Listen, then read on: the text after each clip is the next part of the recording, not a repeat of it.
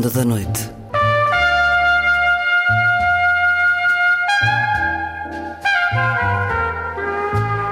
Com Luís Caetano.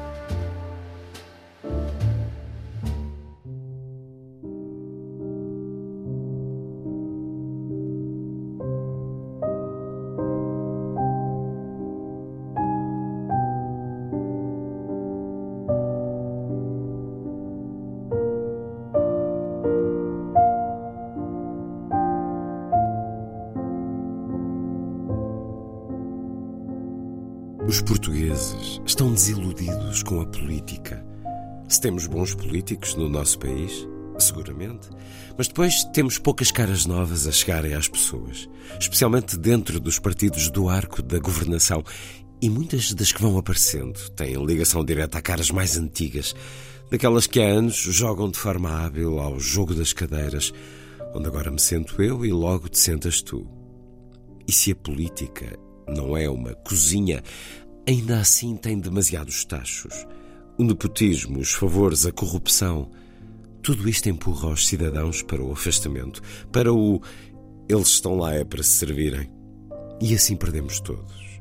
Todos, menos os populistas, que à boleia do descontentamento popular vão angariando votos.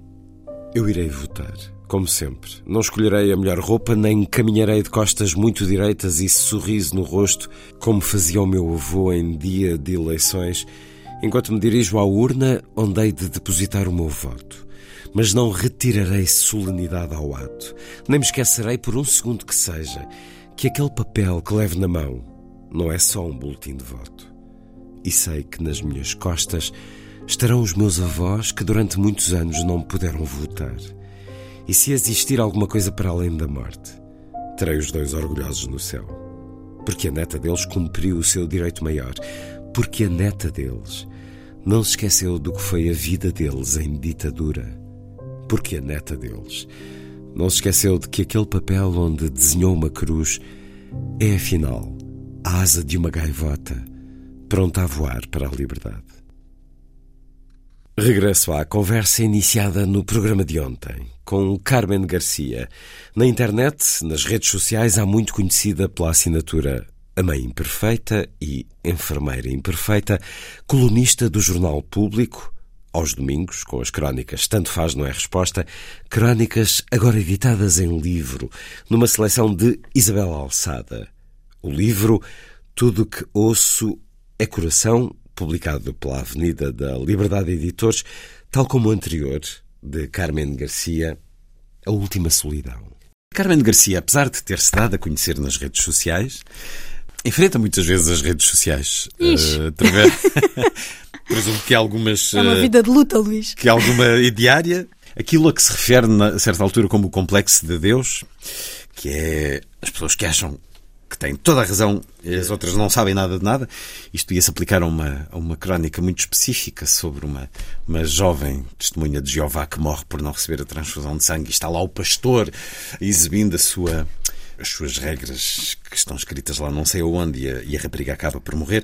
Mas esse complexo de Deus não é uh, necessariamente a propósito de religiões e igrejas, mas sobre as pessoas que estão sempre muito certas e muito irritadas com os outros, apesar de se ter erguido nas redes sociais. Às vezes não lhe apetece sair delas? Todos os dias. Umas três ou quatro vezes por dia, vou falar a verdade. Eu nunca vi as redes, ou seja, eu nunca vi a vida das redes. Eu mantive sempre uma coisa que eu mantive sempre o meu trabalho. Deu-se a conhecer através delas um público Pronto, mais vasto. Mas Pronto. nunca deixei o meu trabalho, nunca precisei das redes para viver. Não é uma questão económica que me faz ficar nas redes. É, é só uma questão de que as coisas hoje estão tão polarizadas se não estás comigo, estás contra mim. Depois, eu estou eu, eu no pior sítio para estar, acho eu. Que é, é um sítio. Eu sinto que estou assim, no meio de um caminho e quem está ao meio leva a chapada dos dois lados. Eu noto muito isso. Por exemplo, eu, eu há uns tempos escrevi uma crónica sobre o papel das mulheres ciganas. Isto depois de eu ter ido a uma escola ali na região de Serpa, onde vi uma menina cigana grávida com 14 anos com um déficit cognitivo importante, uma menina não oralizada, portanto não falava, dizia quatro palavras. Uma era sogra, outra era frango, e as outras duas não me lembro, mas ela só dizia quatro palavras. Uh, estava constantemente a urinar-se, portanto era uma menina com um déficit cognitivo mesmo importante, mas o casamento dela foi prometida, Foi ela foi prometida em casamento quando era pequenina e aos 14 anos estava grávida com um bebê na barriga. E depois aquilo foi mais ou menos numa altura em que saiu um, o, relatório do Observatório das Comunidades Ciganas e, e, eu tive um doente internado, um doente lá no, nos cuidados intensivos com uma listéria que hum, foi um, era um, um, senhor cigano e a mulher dele ia lá sempre à visita e eu, ele teve lá muito tempo e eu comecei-me a afeiçoar a ela. E um dia ela disse-me: Oh Carmen, quando for horas de eu sair, dizes-me. E eu disse: Oh, oh mas está ali o relógio, sabe, mas eu não sei ver as horas. Ela era mais nova que eu. Eu disse: Mas não estudaste? E depois era os sogros não a deixavam ir para casa, ela tinha de estar à porta do hospital enquanto o marido estivesse internado, a gente é que tinha que deixar ir lá acima. Ah, sei, e aquilo.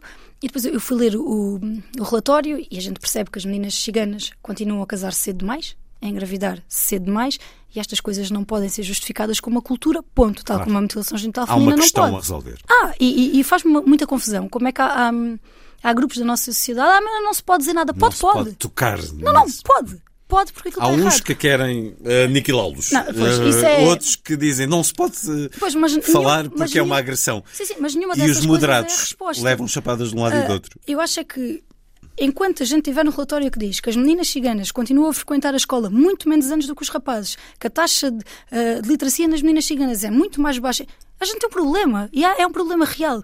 E eu escrevi sobre isso e aquilo foi horrível. Eu levei chapada. De um lado senti aproveitadores. Olha, aqui, a- afinal. a ver pronto.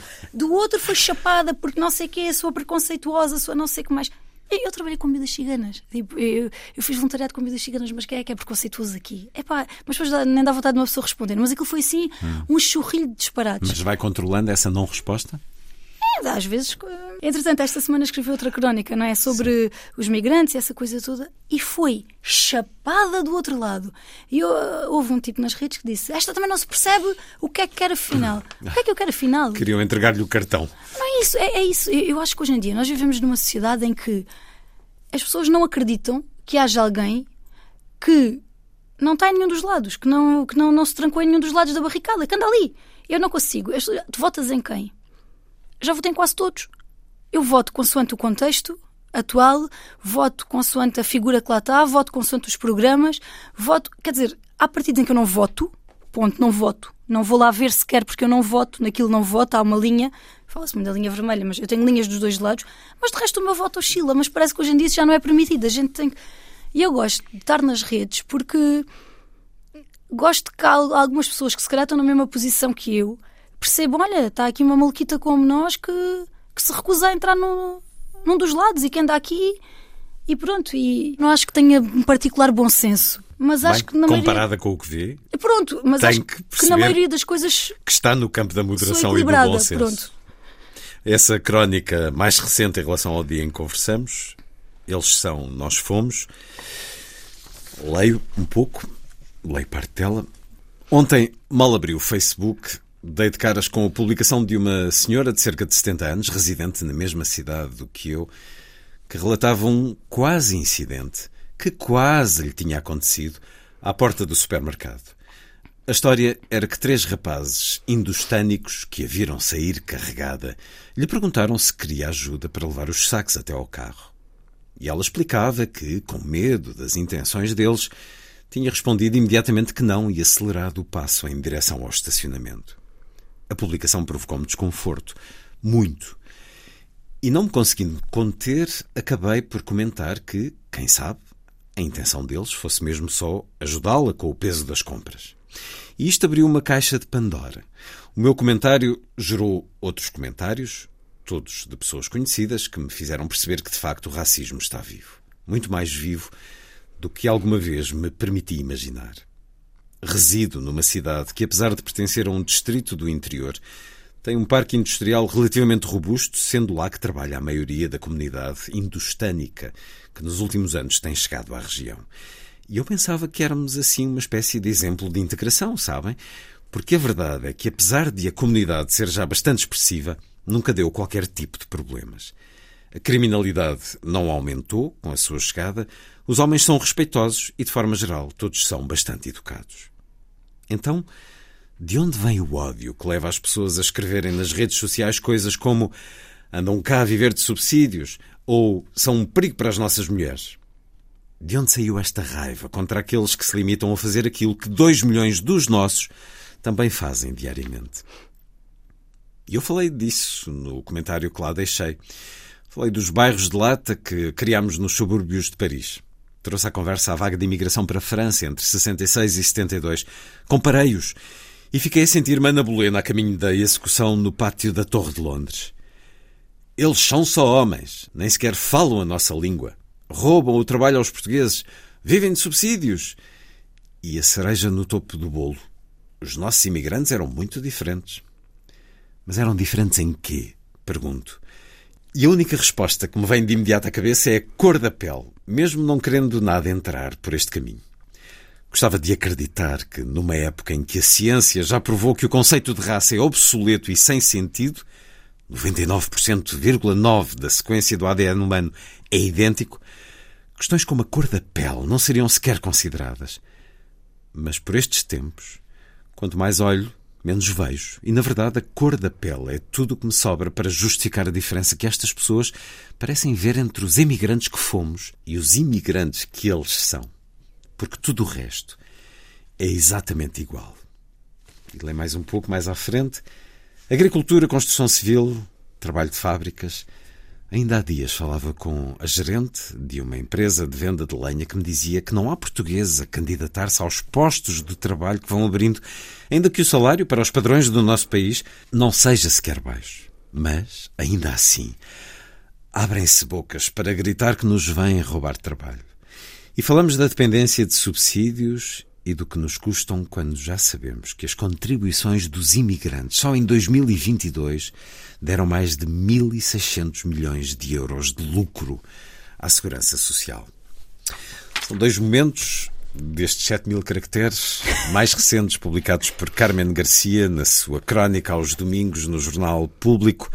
Com este título e o resto da crónica faz muito este exercício de comparação tão óbvio, tão nítido, tão factual. Deus meu. Eles são nós fomos e continuamos a ser e fomos em anos até mais recentes, durante Mas os anos da é Troika. Lindo. Isto é lindo a gente dizer que quando os portugueses chegaram à França ali na, na década de 60, criaram bairros de lata nos subúrbios de Paris, aqueles bidonvilles gigantescos. Aquilo eram sítios insalubres, Está cheios na de internet, ratos. vão ver os Mas- filmes Mas não vão, não vão, porque aquilo não é nada igual, porque nós não éramos iguais. E quer dizer, e depois, ah, porque eles são só homens, e nós? Os homens iam à frente, as famílias iam depois. Ah, não falam a língua. Eu conheço pessoas que Que tiveram. ainda hoje E não falam. Eles estiveram lá anos e dizem merci e bonjour. E acabou. E, e aquilo era. Havia uma guetização dos portugueses também. Juntavam-se entre eles, festejavam uns com os outros, só falavam português. Faziam exatamente o mesmo tipo de trabalho. Uma vez vi uma. Uma, uma reportagem de, um- uma revista, era de uma revista francesa, que as mulheres diziam que os homens portugueses olhavam para elas, porque nós ainda tínhamos a, mulher, não é? Ainda a forma de vestir e tudo isso que, que os assustava. Enquanto que Paris, meu Deus, eram as Pois, não mulheres é? cosmopolitas E- e- por excelência. E, meu Deus, os nossos homens ali. Quer dizer, qual é a diferença? O que é que esta comunidade indostânica está a fazer agora que os portugueses não tenham feito exatamente ali na- nas décadas de 60 e 70? É o quê? E, e- mas depois eu digo isto e sou engolida, porque, ai não.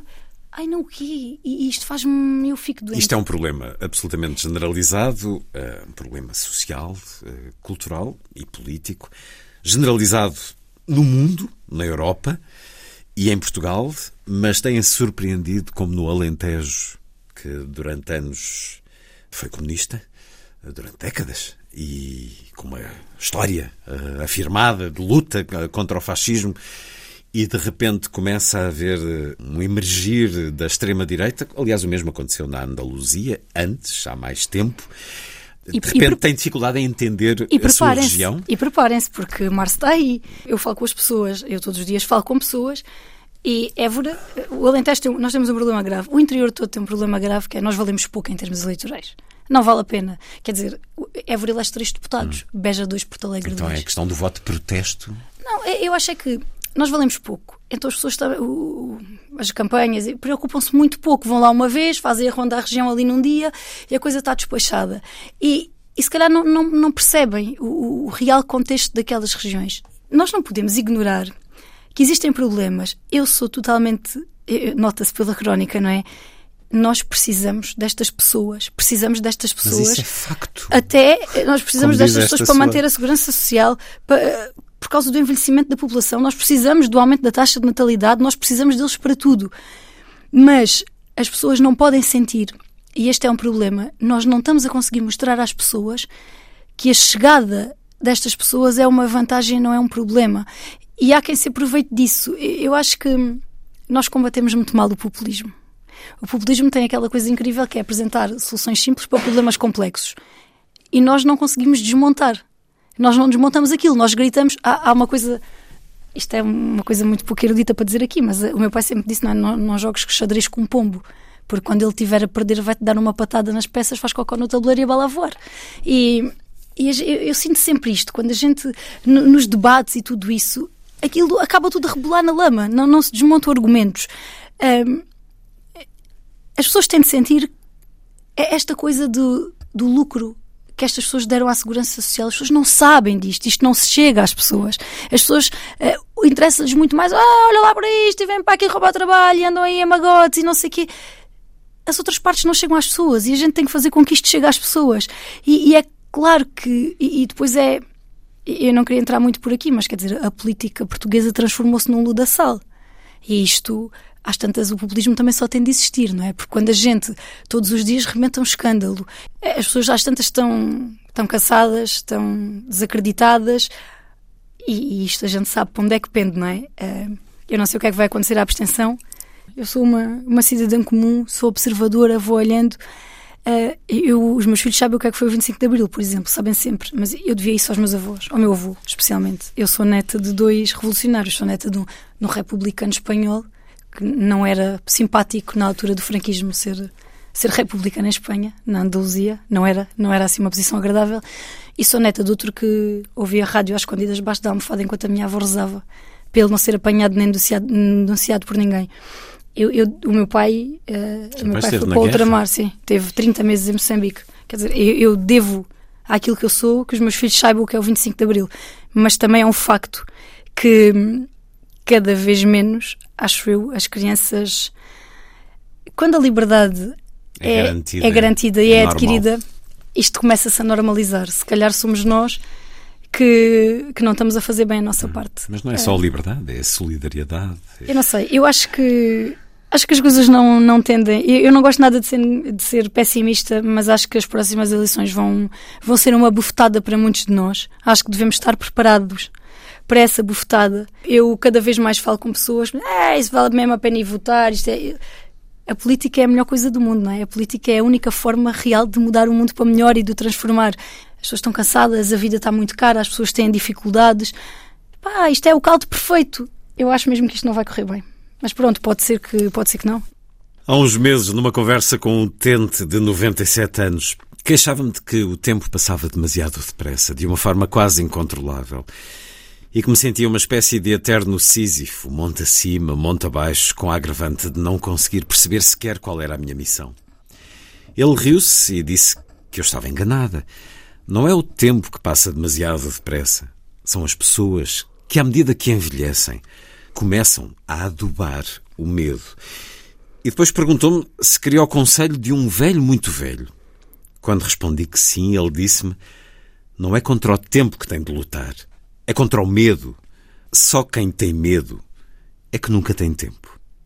Este utente, a quem eu, na brincadeira, costumo chamar o filósofo, não sabe ler nem escrever, mas sabe mais do que quase todas as pessoas que conheço. Não quer saber de política, que abomina, porque sabem lá esses homens o que é ter uma coluna da exploração espacial, que acha uma aberração, ou da literatura que lhe é imperceptível, ainda que às vezes me peça para lhe ler poemas de Miguel Torga.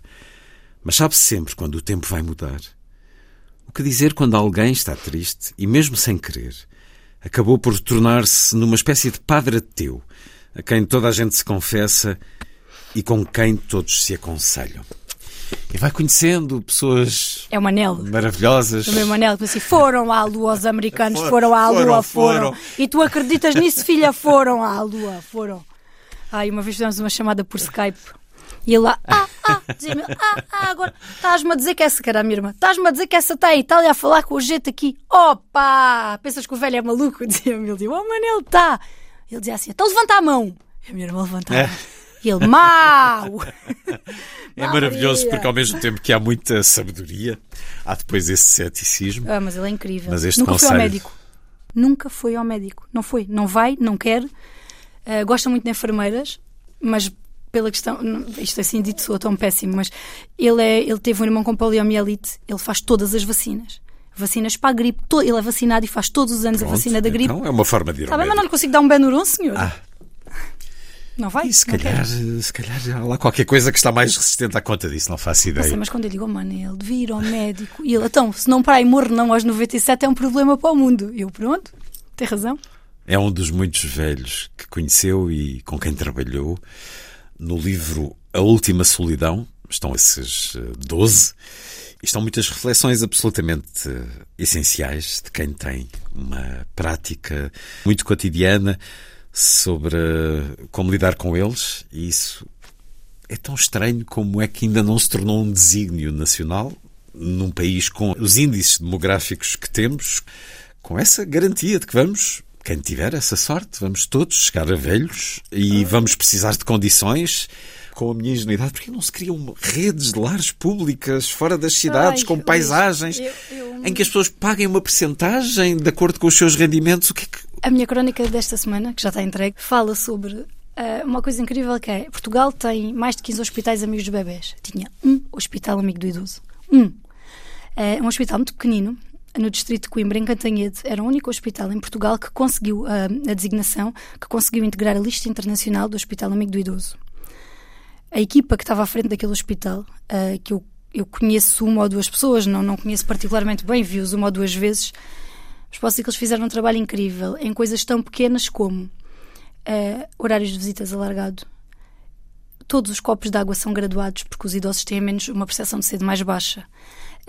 Um protocolo com uma escola de, de estética onde iam cuidar dos idosos. Todos os quartos terem uma coisa tão simples como um calendário e um relógio para as pessoas estarem orientadas, porque no hospital é muito fácil a gente perder a noção dos dias e a noção de tudo isso. Pá, eles fizeram coisas, eles ahm, ofereceram os técnicos deles, criaram uma equipa comunitária que ia aos lares fazer ecocardiogramas, análises, eh, ECG às pessoas acamadas que já não podiam sair, aos idosos em casa. Eles fizeram uma coisa incrível. Quem é que está por trás desse hospital? Era o Hospital de Cantanhede. ah, É ahm, público ou tem é um hospital público. PSS? Não, não, é um hospital público. E agora, ah, isto tornou-se tornaram-se tudo unidades, unidades locais de saúde, não é? O LS Coimbra engoliu o Hospital de Cantanhede. Portanto, passou a ser mais um braço do CHUC, do, do Centro Hospitalar Universitário de Coimbra. Primeira medida. Ah, este hospital tem essencialmente duas vertentes: cuidados paliativos, 18 camas, que são as únicas do Distrito de Camas de Internamento de Referenciação para Paliativos, e uma grande unidade de cuidados continuados. Primeira medida: metade das camas dos paliativos fechadas para, para servirem de apoio à urgência. Segunda medida, e eu não sei porquê, não houve eleições, e isto e- e ainda é mais estranho, porque não foi por uma questão económica, não foi por uma questão de desempenho, porque aquilo que eles fizeram tornou-se referência no país inteiro. Ahm, não sei mesmo porque é que isto aconteceu. Ah, e e estou sempre muito honesta quando eu digo não faço ideia, destituir a administração, a, a- a- a diretora, a administradora hospitalar que estava à frente daquilo, foi, imagino eu, ela já não está lá, não, não falei com ela, mas imagino que esteja encerrada num gabinete qualquer. O enfermeiro diretor foi embora, a médica que coordenava aquilo foi embora. E eu até me ri agora quando vi que para o SNS um dos grandes, ou o grande objetivo é combater a polimedicação dos idosos. Havia um sítio em Portugal onde a polimedicação dos idosos já era combatida, que era no Hospital Cantanhete, que tinha um programa de desprescrição terapêutica. Houve um utente lá onde eles tiraram 11 medicamentos, porque a tendência no idoso é eles vão, dorme mal um medicamento. Já está a dormir melhor, não? Outro, outro. Quando as- Claro, as claro, pessoas claro, fazem claro, 20 e tal comprimidos. O Hospital de Cantanhete tinha instituído um programa de desprescrição terapêutica que funcionava lindamente. Com a saída da direção, com- do Conselho de Administração, digamos assim, com, com a gestão do hospital, com a saída do enfermeiro-diretor, com a saída da médica responsável, já com nove camas encerradas nos paliativos que eram de referência, e eu percebo que as crises nas urgências a gente tende a resolver. Ir roubá-los ali a um sítio que se constituiu como uma referência em Portugal. Vai, isto são coisas tão simples. Ah, nós temos uma taxa de analfabetismo muito alta ainda na população idosa. Os idosos às vezes já podem deambular, podem sair do quarto, podem vir e eles criar uma sala para eles estarem uns com os outros, mesmo estando doentes e mesmo estando internados. Os idosos perdem-se muito se os quartos forem só numerados. Então eles criaram, cada quarto tem na porta um símbolo. Eles sabem que aquilo é o símbolo do quarto deles. Pá, um tem um morango, o outro tem não sei o quê. Tem um- uma equipa que faz estimulação cognitiva, estimulação física, pá, não sei. For um hospital de referência público. Que devia ser Um multiplicado. hospital público de referência que devia ser um exemplo a seguir para todos os distritos e todas as regiões. O que é que a gente faz? Olha, acabem lá com isso. Não sei se estava bom demais. Isto é uma coisa também muito portuguesa. A gente, a gente, tudo o que a gente tem muito boa, a gente estraga. Até o rei do pastel de bacalhau, até o pastel de bacalhau, a gente juntou queijo da serra. É uma coisa impressionante. A gente, tudo o que é bom, a gente mexe. Aquele argumento prático de não há pessoal, não se pode fazer omeletes sem ovos. Mas aquilo, aquela omelete estava feita. Estava feita. E, e era pública. Era uma omelete que estava feita e era pública, não era uma coisa privada. Porquê é que a gente acaba com os bons exemplos? Porquê? Porquê é que aquelas pessoas que estavam a fazer um bom trabalho saltaram todas dali e foram para... uma delas eu tenho quase certeza não consegui mas eu quase que aposto que está num gabinete atrás do sol posto Porquê? O que é que aconteceu? Como é que questões, outras questões se metem no meio disto? Nós temos falta. A nossa rede de cuidados continuados, apesar do esforço, e tem havido um esforço real, não serve. Chega a menos de 30% da população que precisa dela. Nós temos falta de 45 mil camas em lares. Há pouco tempo, ali na minha região, fecharam, na minha cidade, fecharam um lar ilegal. Isto, dias depois de terem fechado um que era uma. Acho que foi no Conselho de Palmela. Era um lar que era uma, um aviário. Aquilo era um aviário Alguém comprou o aviário e forrou tudo com peladura. Pagaram com teto falso e meteram lá 18 camas. Camas, casas de banho zero, televisões zero. Aquelas pessoas eram, davam-lhes banho e comida e estava ali um depósito. Literalmente aquilo era o velhão, não é? Como dizia os gatos fedorento, porque a gente tem o, o papelão, o vidrão e aquilo era o velhão.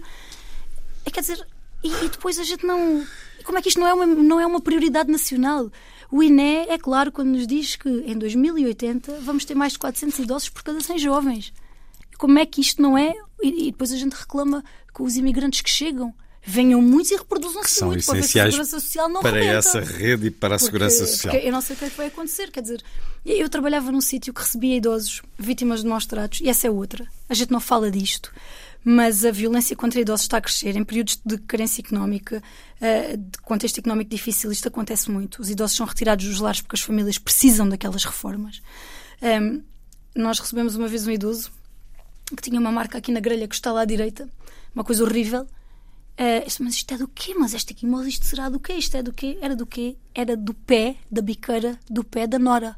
Que quando ele gemia, como ele dormia assim, tipo uma coisita no chão, ela lhe dava assim uns pontapés nas costelas para calar. Isto existe, isto é real. Nós recebemos uma senhora, uma vez eu falei disso numa crónica, que durante mais de 20 anos, depois de ter um AVC, ficar em cadeira de rodas, foi violada dentro de casa pelo próprio filho. Foi abusada sexualmente pelo próprio filho. Estas coisas estão aí. É, em 2001, creio eu, o PS fez uma proposta de lei para se criar à semelhança do que existe para os jovens da CPCJ, uma comissão de idosos. Foi chumbada no Parlamento porque considerou-se que já existiam mecanismos suficientes de apoio. O CDS, há uns anos, fez uma proposta para criminalizar o abandono de idosos em contexto hospitalar. Foi chumbada. Abandono... Eu, eu gosto muito de animais, que isto fique claro, e eu acho lindamente que nós criminalizamos o maltrato a animais. Mas eu consigo denunciar alguém que amarre um cão com uma trela, com uma corrente curta e que o cão não tenha liberdade. Eu entro num lar, tenho um idoso com 90 anos, demente, preso a uma cadeira de rodas, com os braços amarrados, e Ah, é para bem dele. Isto no Reino Unido é crime com uma moldura penal associada, na Suécia é crime, na Alemanha é crime, em Portugal é uma prática recorrente. E a gente todos, sim senhor, está tudo bem. E eu digo sempre a mesma coisa: não permitem que imobilizem os vossos idosos desta forma. Há formas dignas de conter as pessoas. Esta não é uma delas. Este assunto para mim, eu estava aqui a falar dos horas porque isto é uma, a forma como nós tratamos os idosos em Portugal é um horror, é uma violência. E não não fazer desta questão uma prioridade, é pá, isto adoece-me, não consigo. E, e, mesmo assim, atenção, que a Ministra da Segurança Social, Ana Mendes Godinho, fez algumas coisas importantes uh, nesta área. O regulamento, um, eh, a lei que regula uh, os lares, foi revista agora em novembro. Uh, infelizmente não foi tão revista como a gente gostaria, que não se mexeram nos rácios de pessoal, mas houve muita coisa que, que melhorou. Vamos ver se as instituições cumprem. Mas a sensação que eu tenho é que ela não teve a dormir. Fizeram-se algumas coisas, mas é muito aquém do que a gente precisa. E, e faz-me imensa confusão, porque Portugal é um país de velhos que insiste em não ser um país para velhos. Isto é... Vamos pôr isto como prioridade nacional, vamos ouvir quem sabe e vamos esperar que a instabilidade política que se antecipa para muitos anos não prejudique ainda mais aquilo que precisa urgentemente de cuidados, atenção. Este projeto Alice de capacitação pela inteligência artificial de idosos e de cuidadores Quer-nos falar um pouco do que está a fazer, Carmen Garcia? Foi um desafio que me foi proposto no início de 2023 pela, pela Dexis, que é uma empresa portuguesa de tecnologia, que estavam a desenvolver um. que trabalham, uh, estavam a começar a trabalhar mais na área da saúde e, e estavam a desenvolver um, um projeto que, cujo objetivo era pôr a inteligência artificial ao serviço. Ao, uh, da melhoria dos cuidados dos mais velhos. Perguntar-me se eu queria entrar para coordenar a parte não tecnológica do, do processo, né? porque eu não sou engenheira, não, os grandes génios da IA estão lá estão lá ao pé de mim, mas há sempre aquela distância de segurança, não é? que é uma distância de segurança quase de linguagem, porque eles não percebem, eu não os percebo, mas somos todos amigos e damos-nos bem. Um, e contribuem mas, uns para os outros. Mas o, o, Alice faz, o Alice é um acrónimo de Aging Longer Intelligent Care Environment. Aquilo faz uma coisa incrível que é há um idoso que vive sozinho. É, eu dou sempre o exemplo do Alandroal porque é o nosso conselho com, onde existe maior, maior dispersão geográfica dos idosos, onde eles vivem mais isolados. Há um idoso no Alandroal que vive sozinho lá no monte.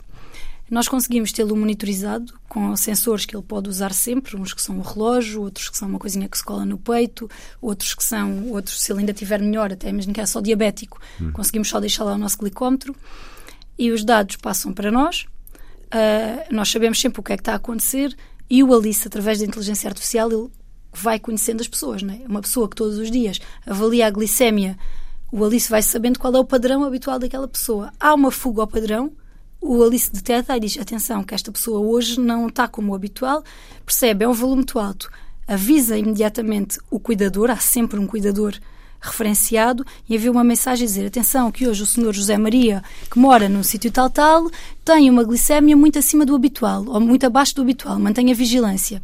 Se for uma coisa mesmo muito aberrante, imaginando, um senhor está lá a cavar a sua horta e de repente o coração dispara e começa a bater a 180 o cuidador que está referenciado, que pode estar longe, não interessa, porque recebe a mensagem no telemóvel, avisa e vai... recebe uma mensagem a dizer: atenção, que o senhor António uh, apresenta um. E tem uma geolocalização. Uma cardíaca. É, nós sabemos onde é que ele está. Pode ir imediatamente há... um veículo de emergência ter uh, Nós não podemos ativar diretamente o 112, Sim. mas a família pode. Nós podemos avisar. Hum. E, e, há muita coisa. E este, o Alice é muito bom porquê?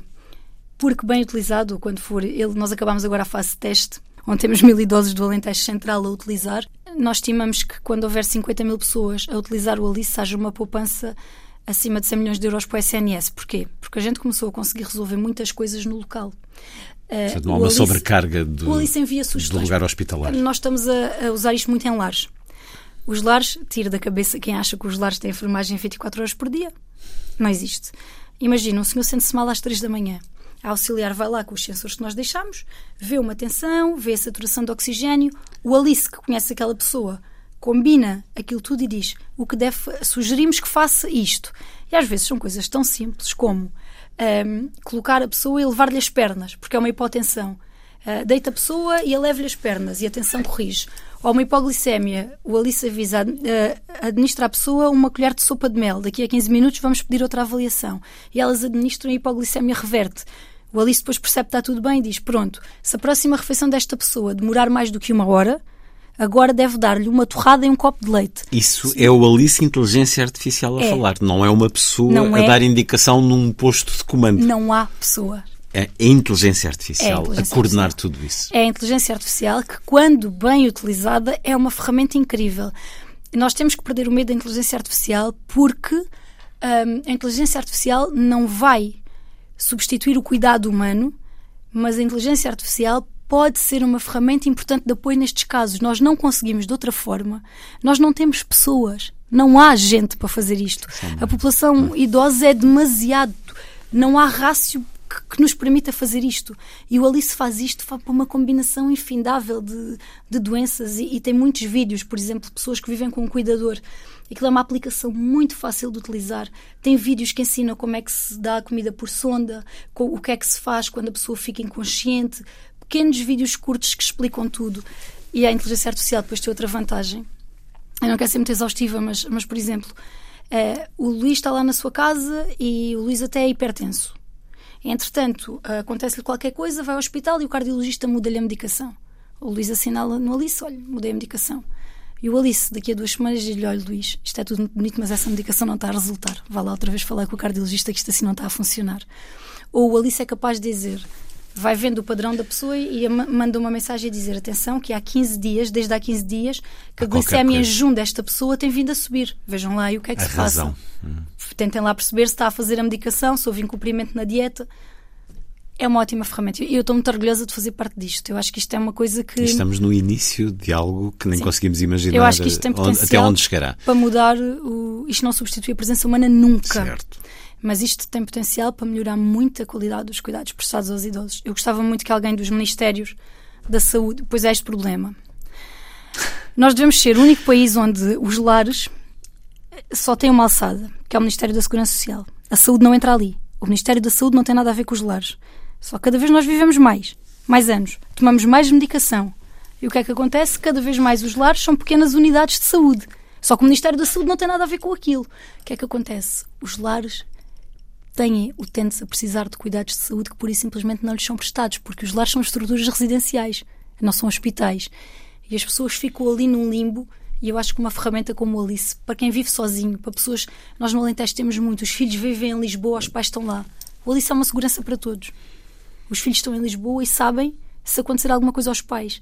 E, e, e sabem que as. Temos tantos nesse, nessa situação. Que bom esse projeto, que bom falar-nos disso também e sabermos que existe. Carmen Garcia, autora de A Última Solidão e Tudo o que Ouço é Coração, crónicas reunidas em livro e continuam a chegar-nos semanalmente no Jornal Público de domingo. Escritora de vários livros já, é uma leitora desde sempre.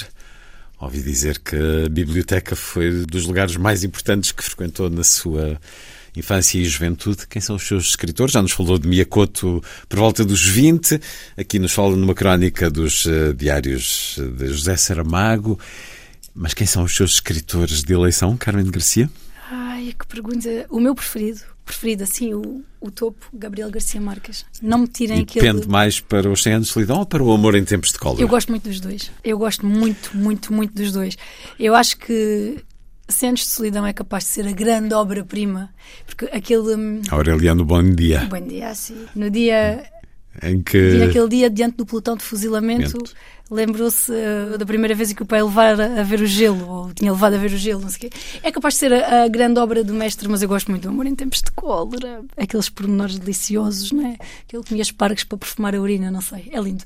Não, é, é aquela questão. Eu gosto muito do realismo mágico, que é uma coisa muito, muito presente na obra de Garcia Marques. É uma coisa muito. Eu gosto muito dos sul-americanos. Eu, eu adorava ser aquelas pessoas muito eruditas. Eu gosto é dos russos, mas eu gosto é dos sul-americanos. Não, não me tiro os meus Isso faz uma certa ponte para o Alentejo ou não?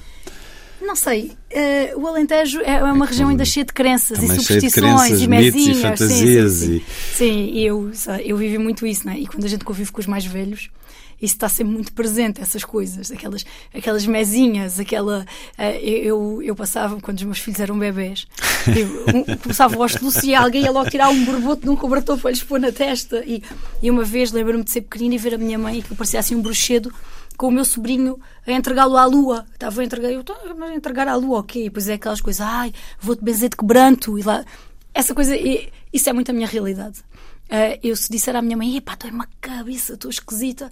Ao fim de um bocadinho ela liga-me e diz: Olha, estavas carregadinha. Oh, pá, são estas coisas que a gente não consegue mas isto é bonito. Tem uma certa beleza, claro e que eu, sim. não sei, isto consola-me. Não é a afrontar a ciência, aquilo. mas é uma beleza ritualística. Hum, eu gosto de saber que a minha mãe me faz isto. Pergunta-me assim: tu acreditas? É pá, não. Mas conforta-me saber que a minha mãe vai fazer aquilo porque ela acredita. E acredita que me está a ajudar quando faz aquilo. E ela até faz aquilo se o meu pai vê que ele não gosta nada dessas coisas.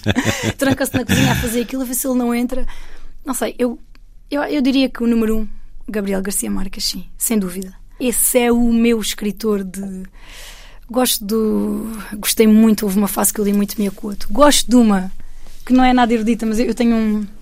Eu tenho um fetiche com a história de Inglaterra ali na altura do, ah, da Guerra das Rosas, tal e qual. Eu adoro. Eu sei que há muito aquele amor ao período Tudor. A Inglaterra é aquele período muito romantizado. Eu gosto do período um bocadinho antes, da Guerra dos York contra os pelas biografias e essas coisas, Pronto. aquelas rainhas todas com vidas fabulosas. Eu, Filipa Gregory, levo tudo à frente.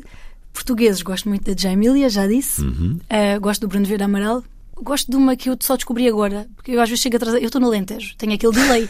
chego atrasada às coisas, não é? Estou a gostar, a começar a gostar muito agora da Isabela Figueiredo.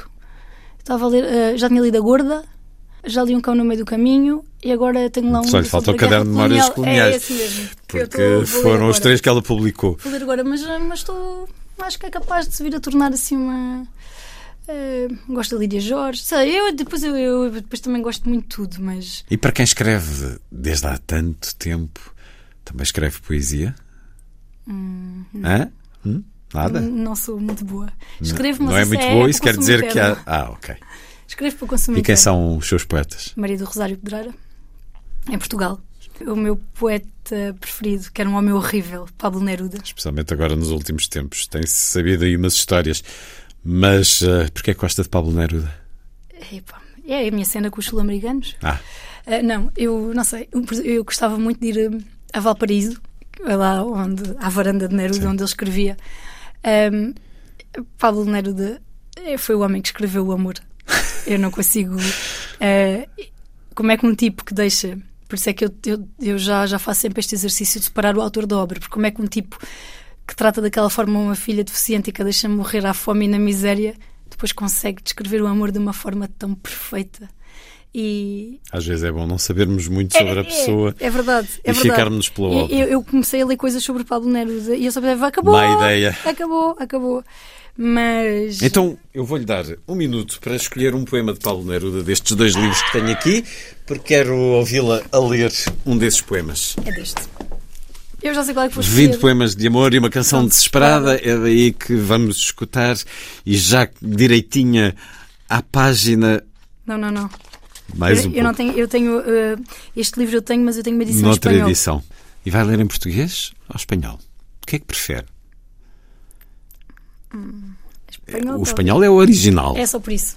É Então- só por isso. Não é porque eu prefiro, eu, eu prefiro falar português, sempre. Mas se eu puder ler aquilo que eu consigo ler nas versões originais, eu leio nas Porque a versões tradução originais. perde sempre qualquer coisa. Então, E há traduções muito boas. e nós percebemos tão bem o espanhol. Vamos a isso. Puede escribir los versos más tristes esta noche. Escribir, por ejemplo, la noche está estrellada y tirintan azules los astros a lo lejos. El viento de la noche gira en el cielo y canta. Puede escribir los versos más tristes esta noche. Yo la quise y a veces ella también me quiso. En las noches como esta la tuve entre mis brazos. La besé tantas veces cielo infinito. Ella me quiso. A veces yo también la quería, como no haber amado sus grandes ojos fijos. Muito melhor do que na voz de Paulo Neruda, que arrasta de uma maneira quase cantada. Carmen Garcia, 20 poemas de amor e uma canção desesperada de Pablo Neruda, seu poeta de eleição. Alguém que escreve desde há muito e que tem agora as crónicas reunidas no livro Tudo que ouço é coração, uma seleção de Isabel Alçada. Antes, as histórias de A Última Solidão, com prefácio de Maria Filomena Mónica. Hum, onde é que tem o retrato de Florence Nightingale que Na Maria sala? Filomena lhe deu? Na sala, lugar Na de sala. mega destaque. Quando eu recebi aquilo, eu juro. E- Eu não sei. hum, epá, eu eu nunca gostei muito de doces, portanto não consigo fazer. Eu ia dizer uma criança quando. mas- Entra numa loja doce. Sim, mas aquilo foi uma coisa. Eu não estava nada à espera daquilo. Quando Hum. eu, e depois aquilo vinha com um cartão escrito por ela a dizer que lia as minhas crónicas. E, e- porque eu disse numa entrevista que provavelmente ela era a mulher portuguesa eh, mais viva admirava. que eu mais admirava. Ela viu aquilo, eu não sei porquê, não sei como, mas aquilo chegou a ela, ela leu, provavelmente, eh, porque ela também lê que se farta, não é?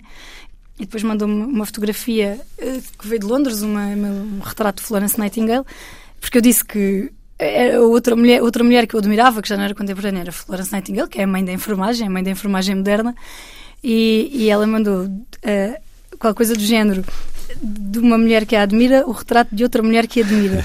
E eu também a admiro assim e leio-a todos os domingos. Ai, pá, socorro. Eu acho que até entrei taquicardia, cheio de calores. Logo, ela lê as minhas crónicas, a Maria Filomena Mónica lê as coisas que eu escrevo. Foi tipo aquela coisa mesmo. E há muitos mais a ler as Ah, suas mas crónicas. agora, agora na, na apresentação deste livro, estava lá a Isabel Assada, não é? Eu olho para a fila da frente, estava a Ana Maria Magalhães. Os meus filhos chamam-se Pedro e João.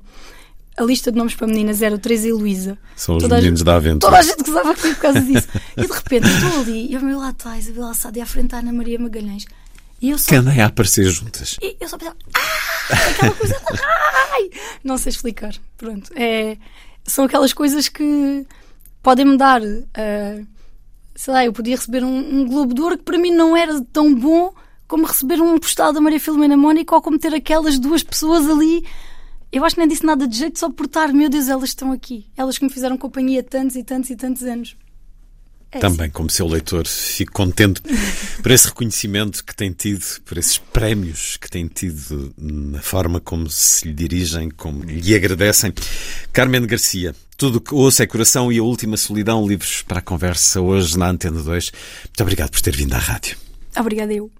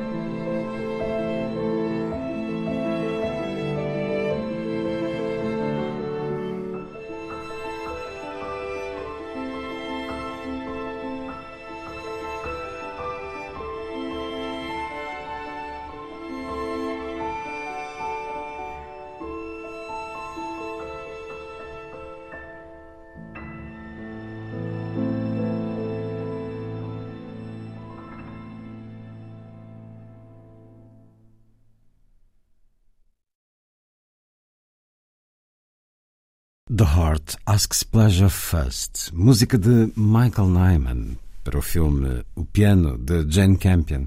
Esta leitura é do violoncelista francês Gauthier Capuçon com o seu conterrâneo pianista Jérôme Ducrot. A seguir, mais poesia na noite da rádio.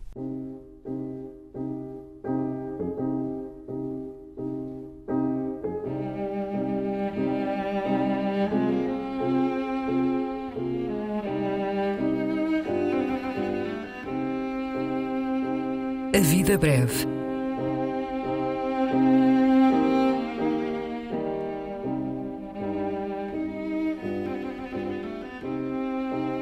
Poesia por quem a escreve.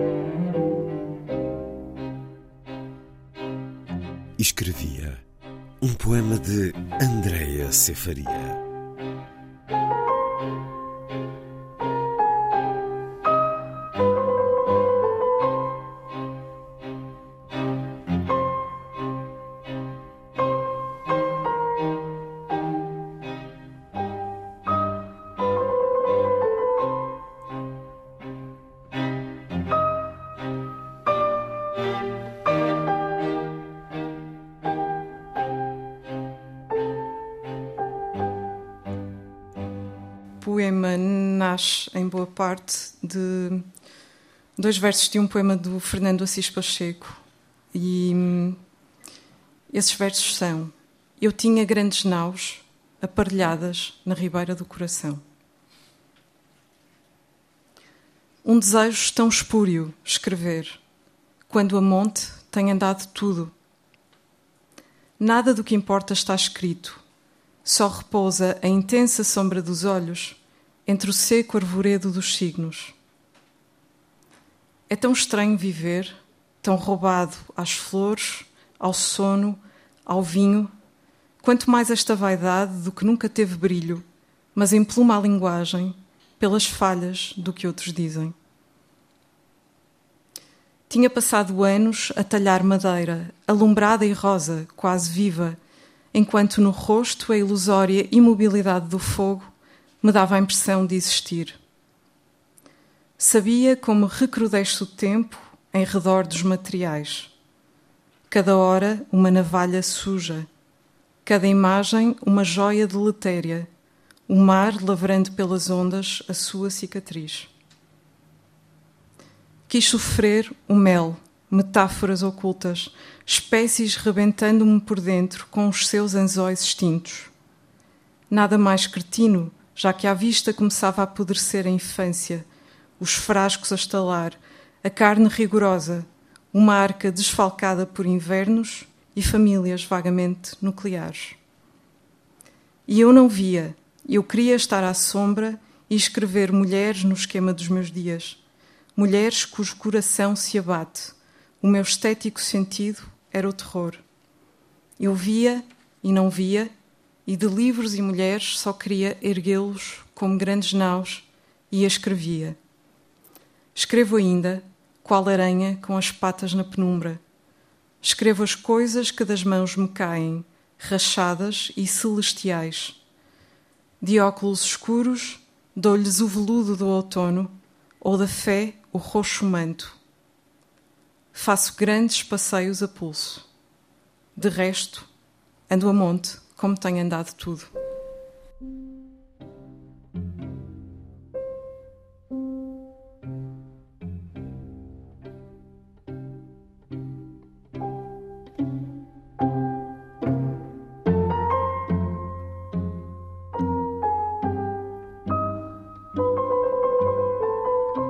A Vida Breve, programa de Luís Caetano.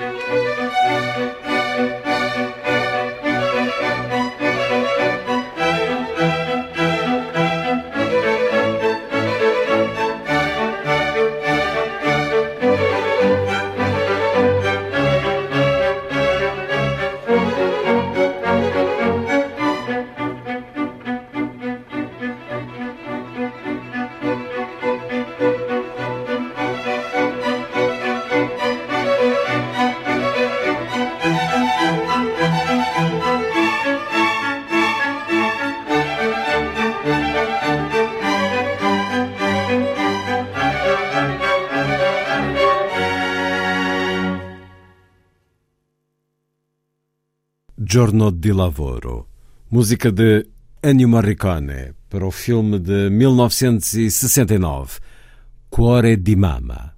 Está feita a ronda. Assim, obrigado por estar com a rádio. Boa noite.